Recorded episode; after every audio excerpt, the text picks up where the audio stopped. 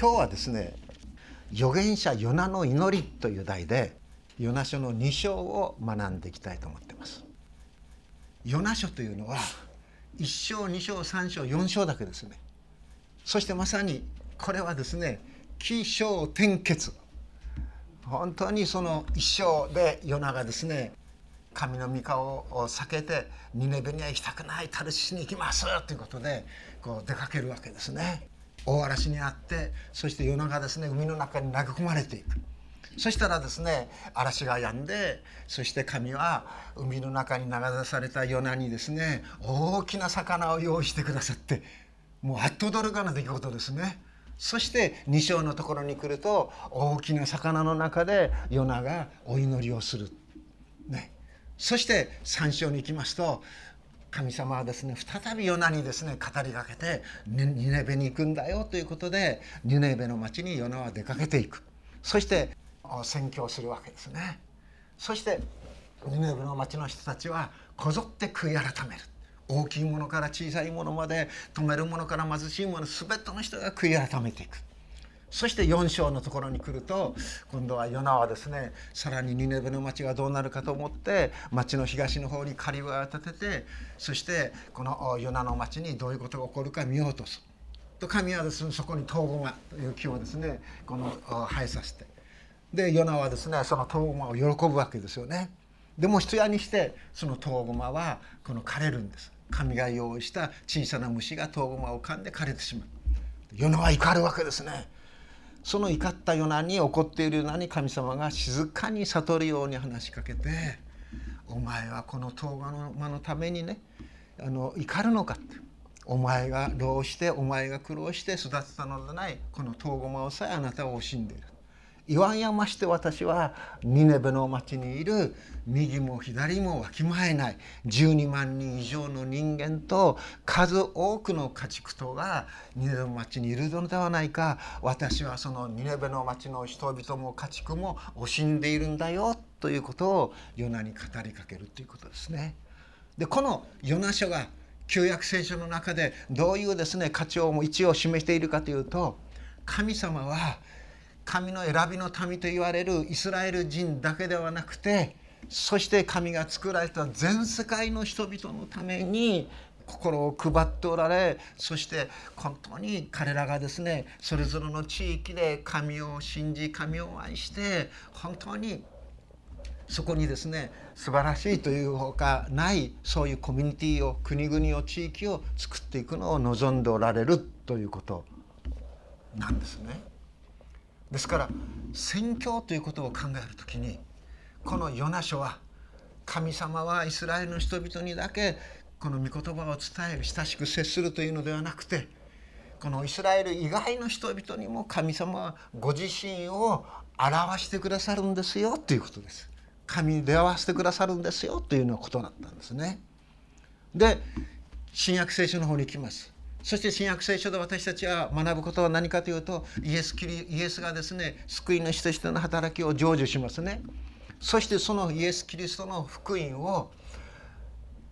ペトロやヨハネたちは一生懸命こう伝えるわけですけども最初誰にだけ伝えていたかというと同じユダヤ人だけ同じイスラエルの人々だけに伝えていたんです。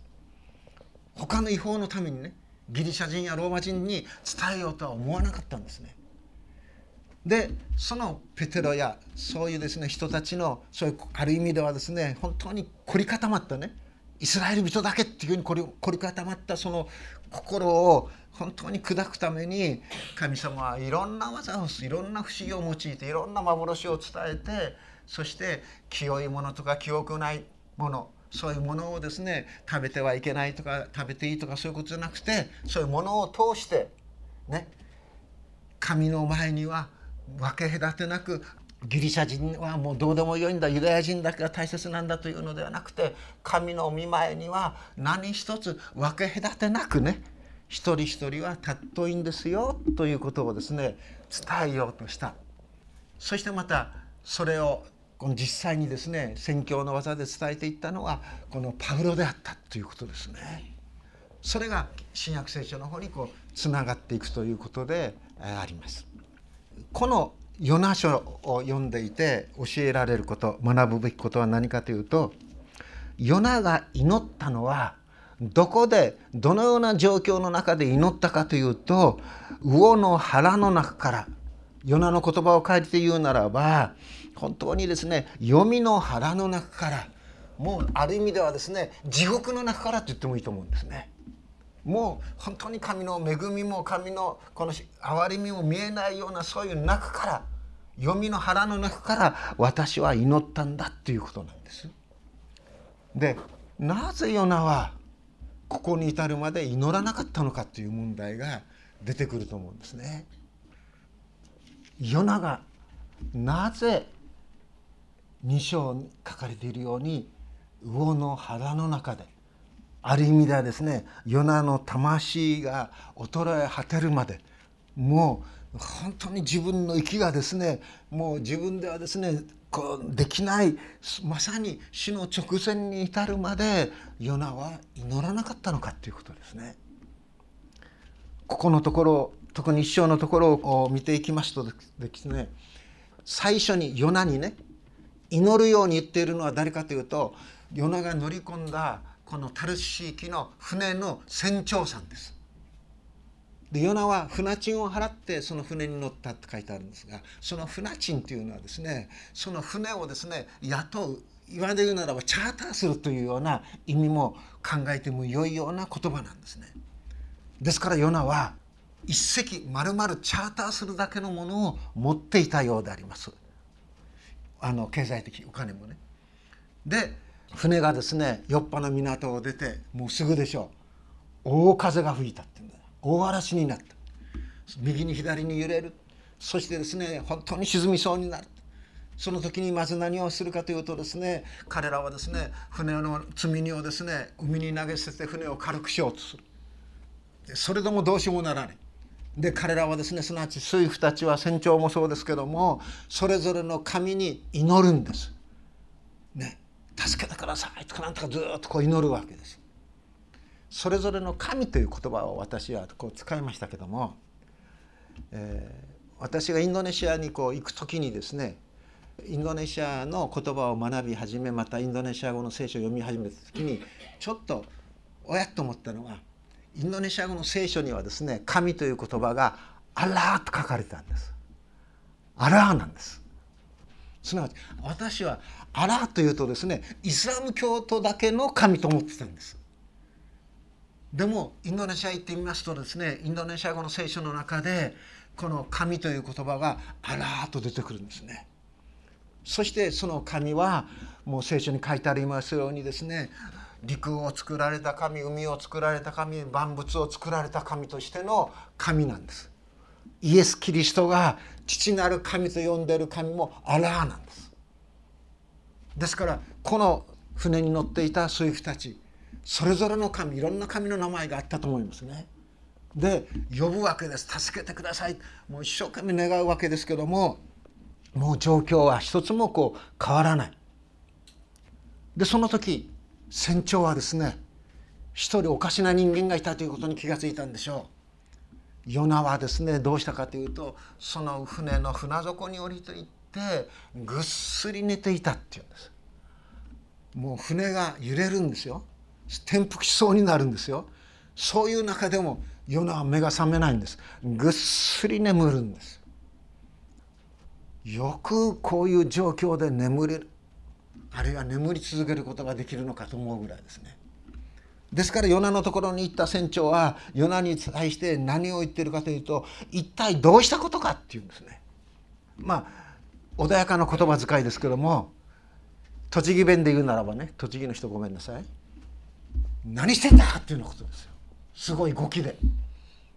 一体どうしているのというような言い方じゃなかったと思うんですね。もう本当にどっ気持ちを込めてね強い根性を見て、えー南大山のですね風がですね吹き下ろすそういう音にも負けないぐらいの語気を込めて「何してんだ!」っていうようなことだと思うんです。でその後何て言ったかというと「寝込んだりして」って言うんですね。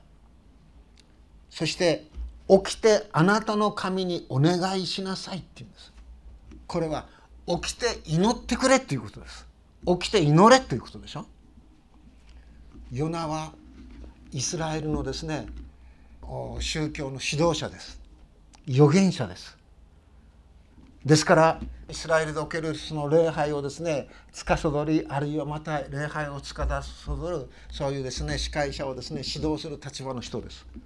ですからヨナのですね預言者としての働きの中で大切な祈りということをヨナはですね欠かさなかったと思うんですね。鳥なしの祈りをするということは預言者神の御言葉を伝えるものもののですね忘れてはならない大切なお務めですから。でもヨナはですねそういう困難の中で困難の中でも祈らない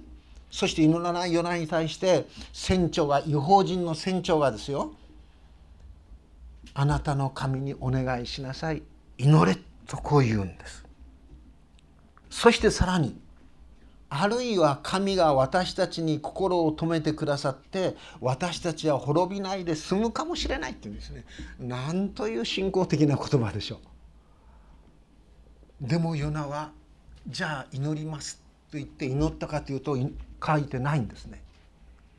でその後どういうことが起こっていったかというと誰のせいでこんなことが起こったのかくじを引こうでそのくじはですねヨナに当たったっていうんですね。で船長や水夫たちはヨナに言うわけでしょ。誰のせいでこの災いが私たちに降りかかったのか告げてくれ。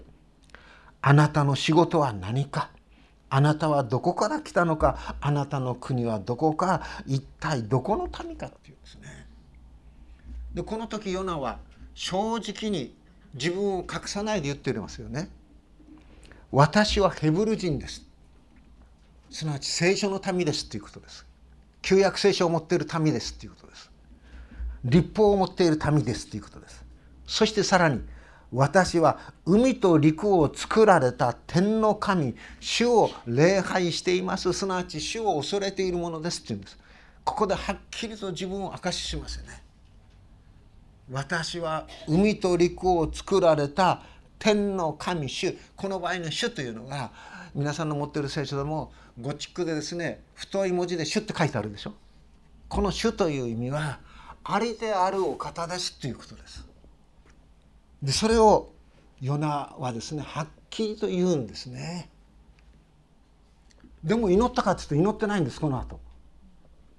でそれを聞いて人たちは非常に恐れたんですね。この非常に恐れたということの中にその当時の水夫たち船長たちの主に対するヨナが使っているその神に対する信仰というものがただ上っついた。ね。はい。結婚式は神社の前でします。はい亡くなった時はねお寺の前でします。いわゆる何か人生の折り目節目に関わりがある宗教ではなくて人生の毎日毎日の日々に本当に関わりのある主だということをですねこの水夫たち船長も含めてですけども彼らは受け止めたっていうことでしょ？そしてなんでそんなことをしたのかっていうんです。夜な夜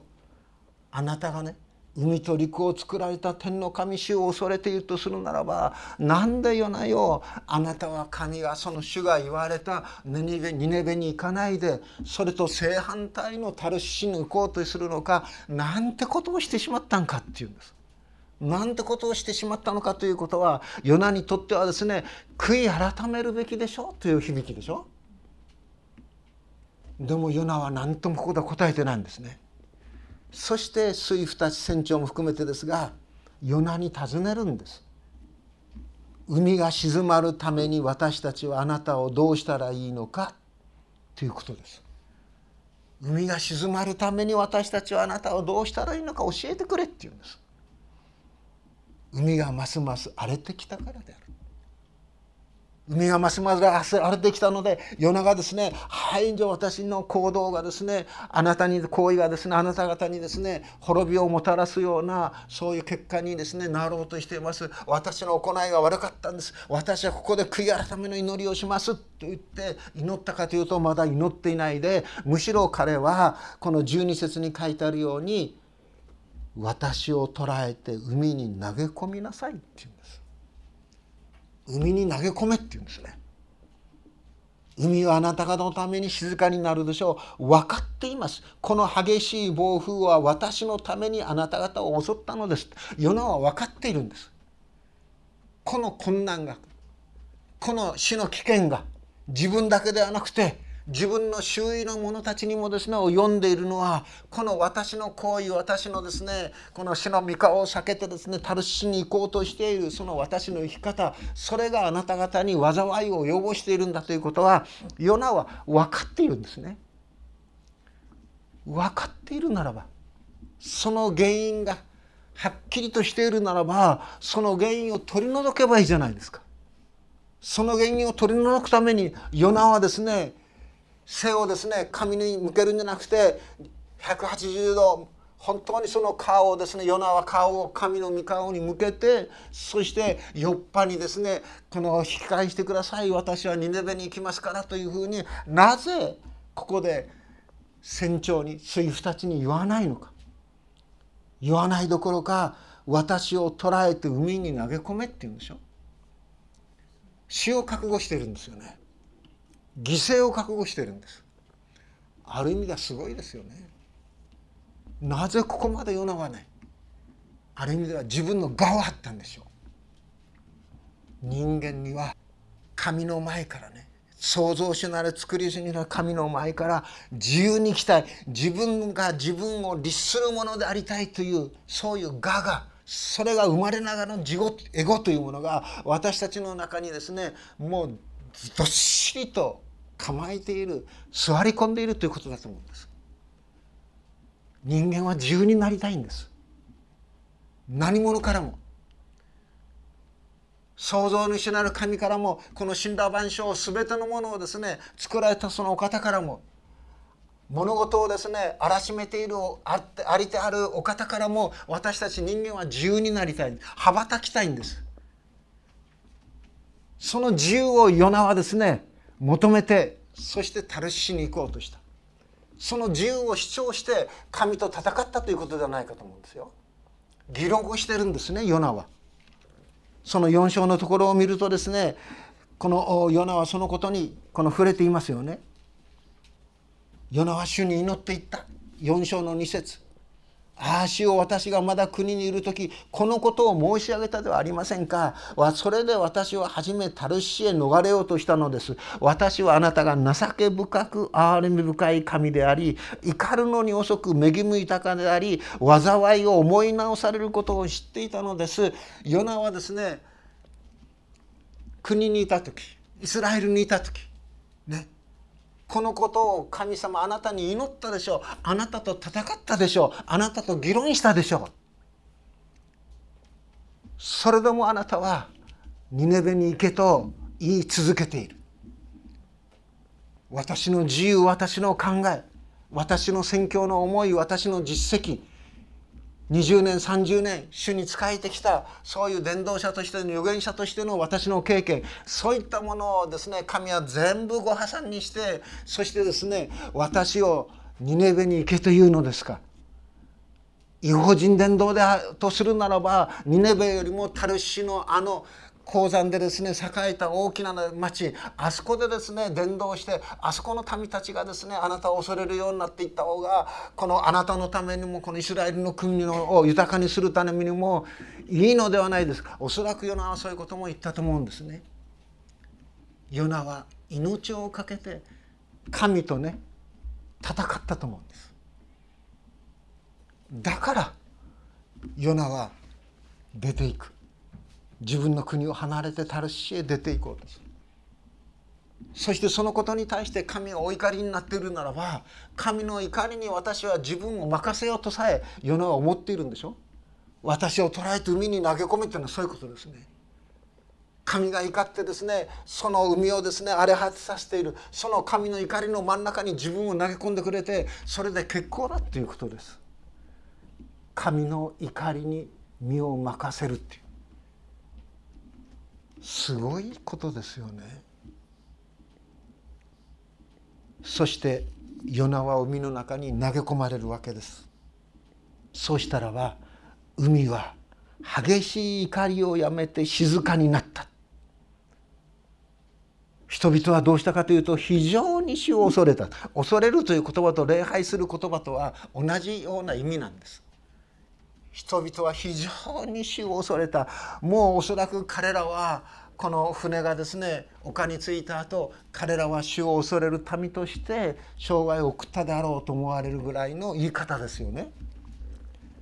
主に生贄を捧げ生贄っていうのはですねただ単に牛や羊やそういうものというよりも生贄の本質というものは何かというならば祈りです。主ようと叫び主ようと呼ぶその祈りを神は最も喜び最も大切に思っていてください。すなわち生贄を捧げたというのは彼らは祈り続けた祈る民となったと理解してもよいようですね。そして誓願を立てたんです。でその後海に投げ込まれたヨナのために主は何を成したかがここで書かれてるでしょ何を成したか大きな魚を備えてヨナを飲み込ませたっていうんですね大きな魚を備えた。主はね備えてくださった。そして2章のところに来てヨナの祈りが書かれているわけです。まずヨナはどこで祈ったかというと魚の腹の中から祈ったっていうんですね。でも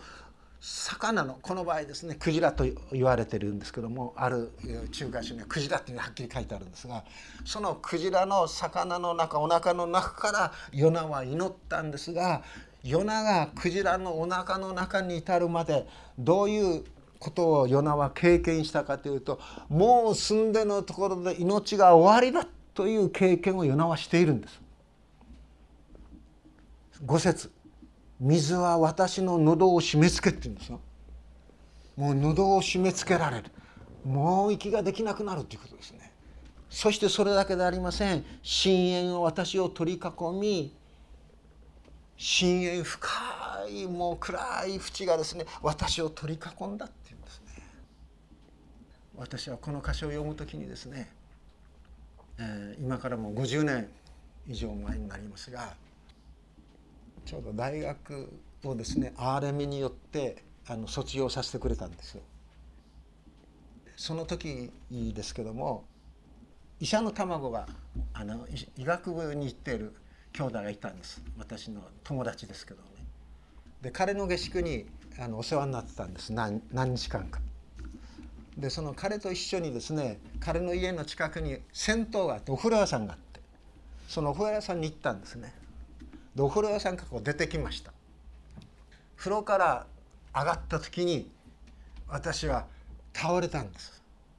まあ、本当にもうバサッと倒れたんですね。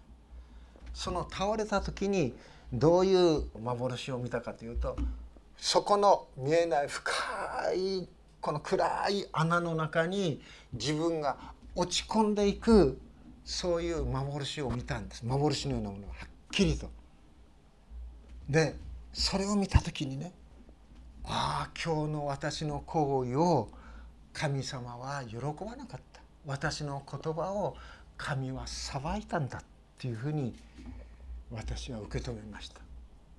深い深淵とはああいうことなのか。ですぐにその友人はですね風呂から飛び出してきて私の目をピュッとこう開けてですねなんかもう危ないと思ったんでしょう。もう救急車を呼んでくれてそしてまたあの酸素吸入もですねもうすぐですねそのお風呂場の中で酸素吸入やりながらあの救急救急車に乗って元入院していた病院3日 ,3 日前に退院したんですよ。3日か4日退院した病院にまた引き返していったんです。で病院で翌々日だったでしょうかね、えー、私が覚えているのは田舎からおふくろが栃木の方からやってきてそして私の母親に先生がね「残念ですが聞こえるんですよね言えなくても。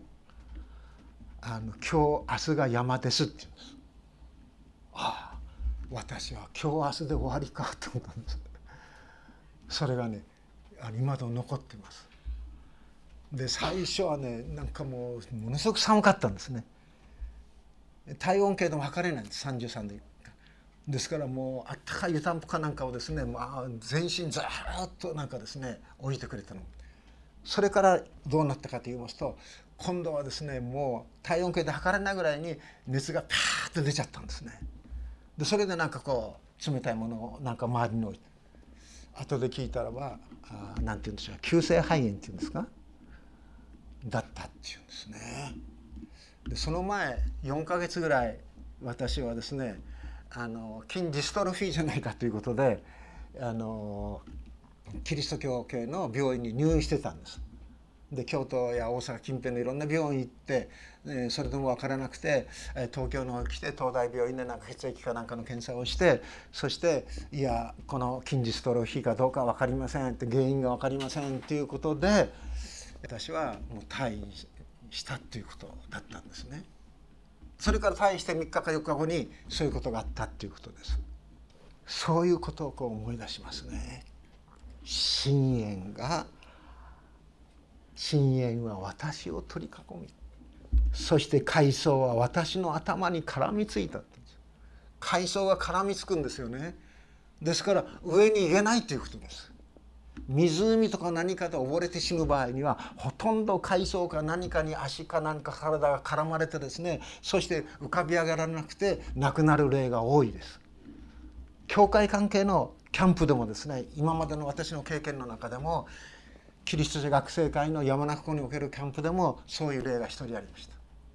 泳いじゃいけないという時間に水泳のに自信のある生徒がですね泳いでそして海藻に足を絡めてそして亡くなりました。あるいは関西の方の福音中のですね青少年かなんかのキャンプの時もそうでした。泳ぎの上手な人が琵琶湖に泳いでですねそして足の草ね海藻に絡まれて亡くなってしまった。ですから絡みつかれたらもうあれまだ終わりですよね。そういう本当に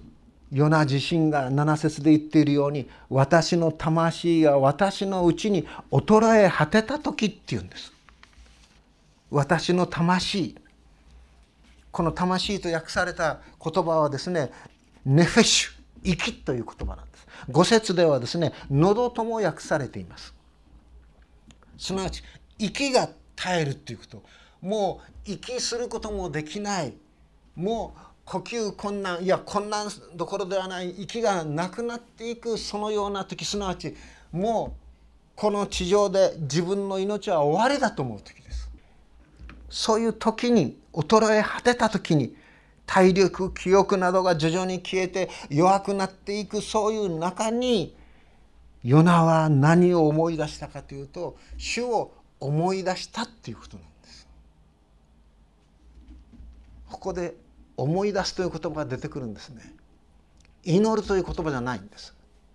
でも夜中ねまだ気力があってそしてああ私は預言者だった。ああ私は神の御言葉を伝えて神の御言葉の通りにイスラエルの国力をですね増大することができた。ああ私は預言者だ。その預言者すなわち誰からのお言葉を預かるというのは主なのだというような意味合いで私は主を思い出したということではないようです。ここの文脈のところをこう見ていきます時に最初に出てくる言葉は思い出すという言葉ではなくて主という言葉なんです。私は主を思い出すということです。私は主を思い出す。そしていやここで主を思い出すということは主ご自身の方からヨナに近づいてそしてヨナにご自身の御顔を仰ぎ望ませてヨナにですね主を思い起こさせるその恵みを与えられたということだと思うんです。思い起こすのはヨナではなくて思い起こすことができたのは主の恵みがヨナに豊かに強く望んだからだということです。その時主を思い出した。神様あれをしてくださいこうしてください。私の病気を治してください。私の腰の痛いのを治してください。元気にしてください。というのではなくて主ご自身を思い出した。おそらく主の御顔を拝したってことじゃないかと思うんです。私たちがねイエス様の御顔をですね直に直接見ることができるのはこの地上ではなくて天国に行った後神の国に行った後そこで私は私が完全に知られているように私も主を知ることになりますなぜならば主と私たちは顔と顔と合わせて相まみえるからですっていうことでしょ主の御顔を拝すそのような祝福をヨナは彼の気力が衰え果てる時もう絶対絶命の中でヨナは思い出したっていうことですね。私は主を思い出した目的語の主が実はですね主語になるべき言葉なんですここでは。ヨナが思い起こしたのは主の御業や主の約束なのではなく主ご自身である。主の御業や主の苦しい技昔の過去のですねさまざまなそういう祝福そういうものを思い出したのではなくて主ご自身を思い出したっていうことでしょそれをきれいな詩篇に詩に歌っているのが詩篇23編のダビデですよね。私は死の影の谷を歩くことがあっても災い恐れません。なぜならあなたが私と共におられますからっていうことでしょ私たちは恐れますよね死ぬ時厳しい病気になって痛みをコントロールすることができなくて苦しくて顔を歪めてそしてですねこのそういう辛い死に顔を残して天国に行きたいと思わないですよね。穏やかにね安らかに。そういうですねデスマスクを残して行きたいと思うでしょ。でもどうなるかわからないですよね、ええ。でも聖書はねダビデにしろその聖書は死の影の谷を歩くことがあっても災いを恐れませんあなたが私と共におられるから主ご自身が共にいてくださるんだっていうことですねヨナはそのことをまさに彼の命が衰え果てる時彼の気力がですねもう全くなくなってしまったその時にヨナは主の思い出した主の御顔を拝したいや主がヨナオに出会ってくださったということですよね。その主のお顔を見たらどんなに私たちは嬉しいでしょうね。ヨナが主に逆らったからといってね、えー、こう厳しい目で睨みつけているのではないでしょう。ヨナは逆らい神に主にですね逆らに逆らっても神様はですね大きな魚をヨナの中にヨナのために備えていてくださるんでしょうそして三日日満ね。魚の腹の中にヨナはいるんですけどもそこに空気がなかったらばですねヨナは生きてられないでしょ？ね。その魚の中に魚の腹の中にちゃんと神様はその大きな魚を通して空気を送り込んでいてくださるっていうことでしょ？そういう中でヨナはね祈るんです。ヨナは祈った。本当にヨナはこの時自分の芯にあった神から自由になりたいというそういうですね思いが完全に打ち砕かれて神の御言葉に従うことが一見不自由に思えても一番それが自由なんだというキリストイエスにあるクリスチャンのですねその自由というものをヨナはこのクジラの腹の中から魚の腹の中でヨナはかみしめたと思うんですね。あなた方は真理を知るであろう真理はしかしてあなた方に自由を得させるその自由は一見不自由です。全ての人に対して私たちは奴隷であるかのように使えよとイエス様は命じていますしかし奴隷のようにして使える私たちそれはですね何にもとらわれない誠に自由です。これが聖書がイエス・キリストが私たちに約束しているところの命です。この命にヨナは触れたということですよね。虚しい偶像に心を止める者は自分への恵みを捨てます。しかし私は感謝の生贄感謝の声を上げてあなたに生贄を捧げ私の誓いを果たしましょう。救いは主のものです。そして主は魚に命じてヨナを陸地に吐き出させた。このヨナが魚の中に3日三晩いたように人も子も地の中に3日三晩いるんです。これが寛因で邪悪なこの時代に私がね救い主であるということを表す印です証拠ですとイエス様はですね言うんです。